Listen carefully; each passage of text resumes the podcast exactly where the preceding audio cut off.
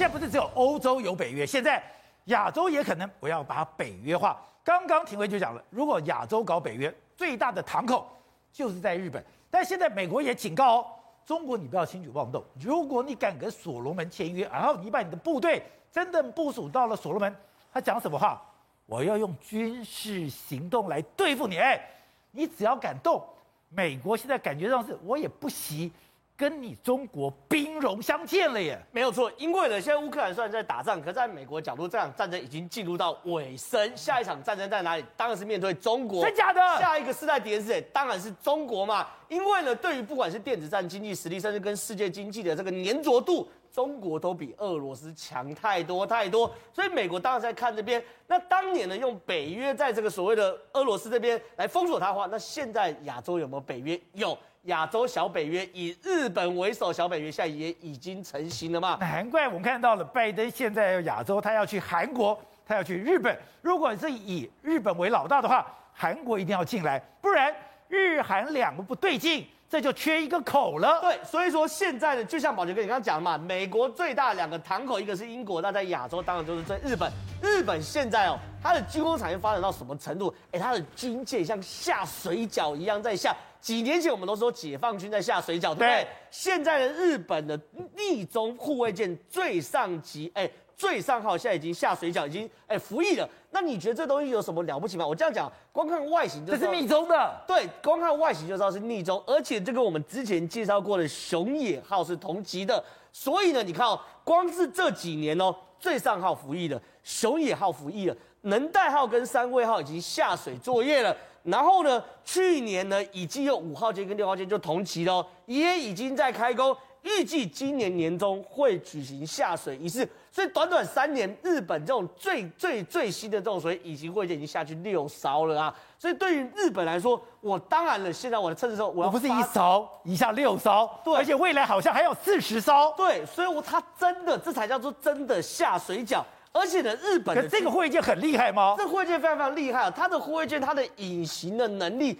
是以不被歼二十抓到为蓝图来去思考它的隐形能力嘛？你说歼二十都抓不到？对，在歼二十都抓不到，因为我们看过它的这个模拟的画面，它其实有画一台歼二十在前面的，而且它所有指挥舱是那种环环舱型的这个所谓的呃三 D 呃 VR 实境的这个指挥舱，里面是 VR 实境，对，而且是三 D 环舱，你根本不用真的到剑桥里面。所以说，其实哦，我们现在都之前那的所所有反舰飞弹哦，都会去瞄准到剑桥，想说一次把指挥官打死，对，对不对？可你如果变三 D 实际的话，你知道他在剑桥里面，他在整个船里面哪里吗？不知道吗？不一定嘛，对不对？我没有一定要在剑桥那个最高，以前我要在剑桥最高，是因为我要看到周遭。可我如果躲在船舰里面的某一个地方，用 VR 实际的话，我其实没有办法那么容易被瞄准，对不对？但它一切一切的结构跟设计哦，哎。全日本国建国造啊，这是日本军工产业真的厉害的地方，完全日本制。对，日本国建国造，就是为什么美国一定要把日本拉下来。我这样讲，日本军工产业有多强？世界一百大的军工产业里面哦，日本的国家有九家进世界一百大，从三菱、川崎、富士、石川岛、波摩跟小松制作所，这些都是过去二战一路打下来。可是日本强的不是这些大企业。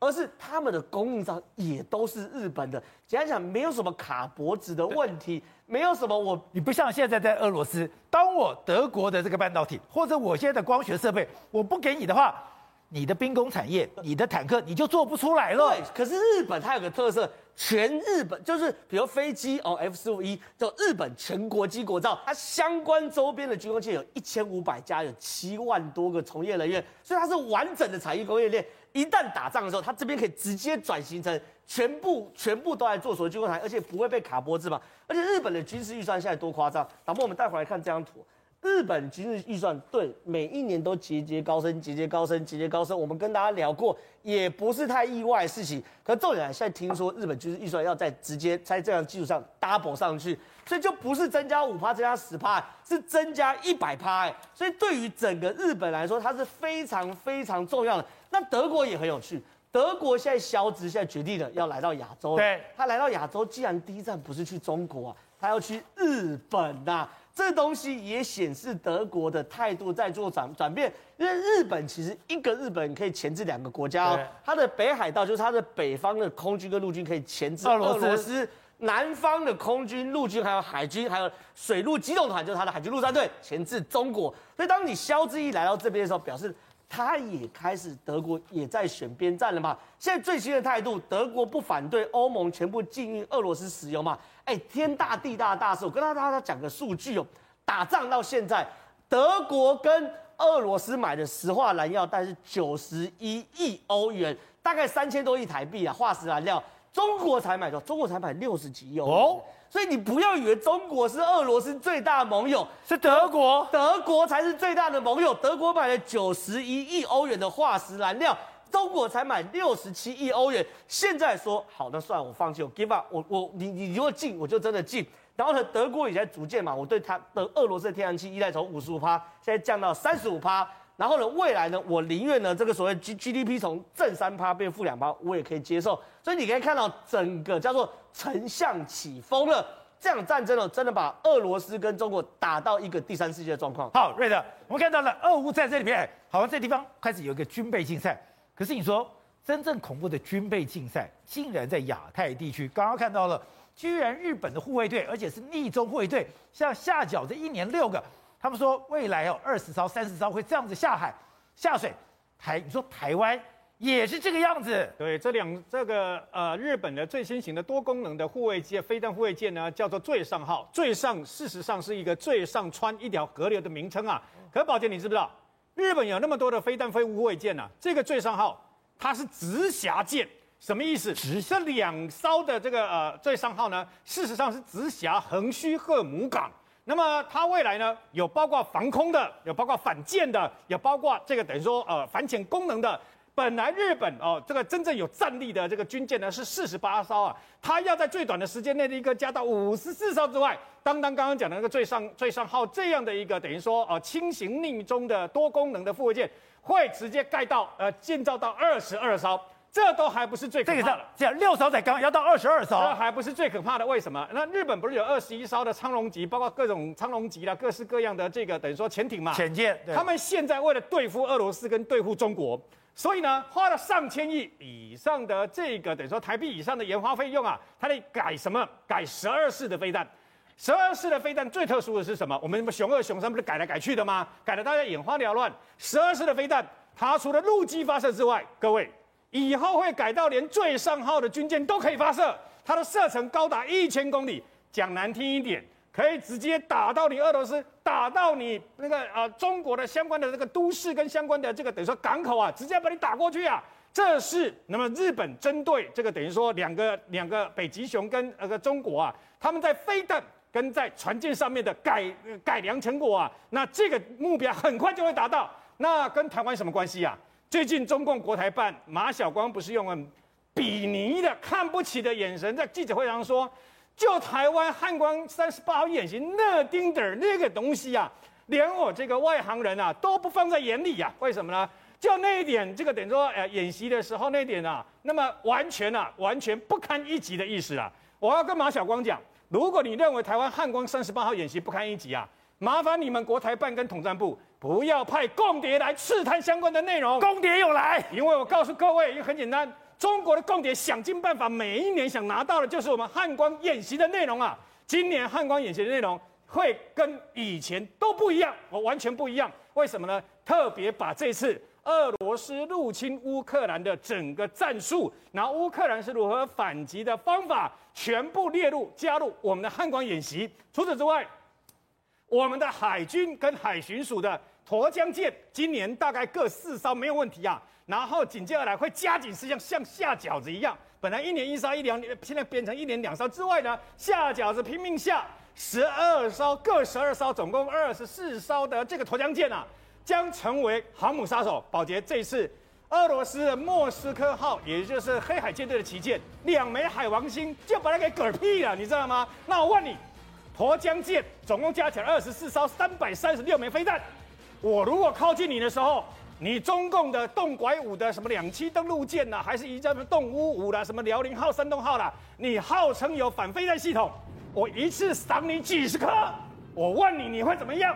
所以从这个事情里面，你没有发现，本来台湾台湾的国防部一直不敢去提，一直不愿意去提的雄升飞弹有没有？射程一千公里，这次特别拿来提呀、啊。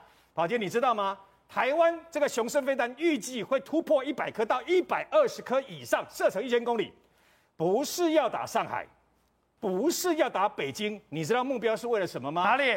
目标是为了一天到晚来我们台湾西南角防空识别区，号称杀伤力很强大的歼十六。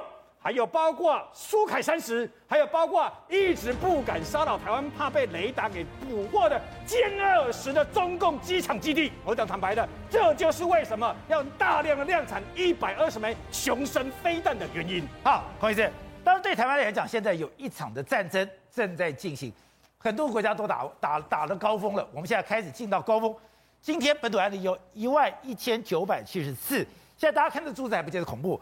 可是我们现在的中重症慢慢在增加，而今天有两个死亡，一个死亡八十多岁，但另外一个哎才五十多岁，他就从中症、重症死亡，怎么会这么快呢？今天五十岁这个病程很快，然后昨天说的那个基隆的女女士，然后还有小朋友，这三例看起来病程都蛮快的，就把大家吓到了。对，因为本来讲说，哎，我们现在要把医疗资源留给需要的人，嗯、好像我没有很严重，我就回家休息。嗯，可是我回家休息以后，我刚刚讲那个基隆去了两家医院，两家医院都觉得没有什么，就回到家，嗯，就没有想到就在家里过世了。嗯、那这个也是很快，那我怎么知道？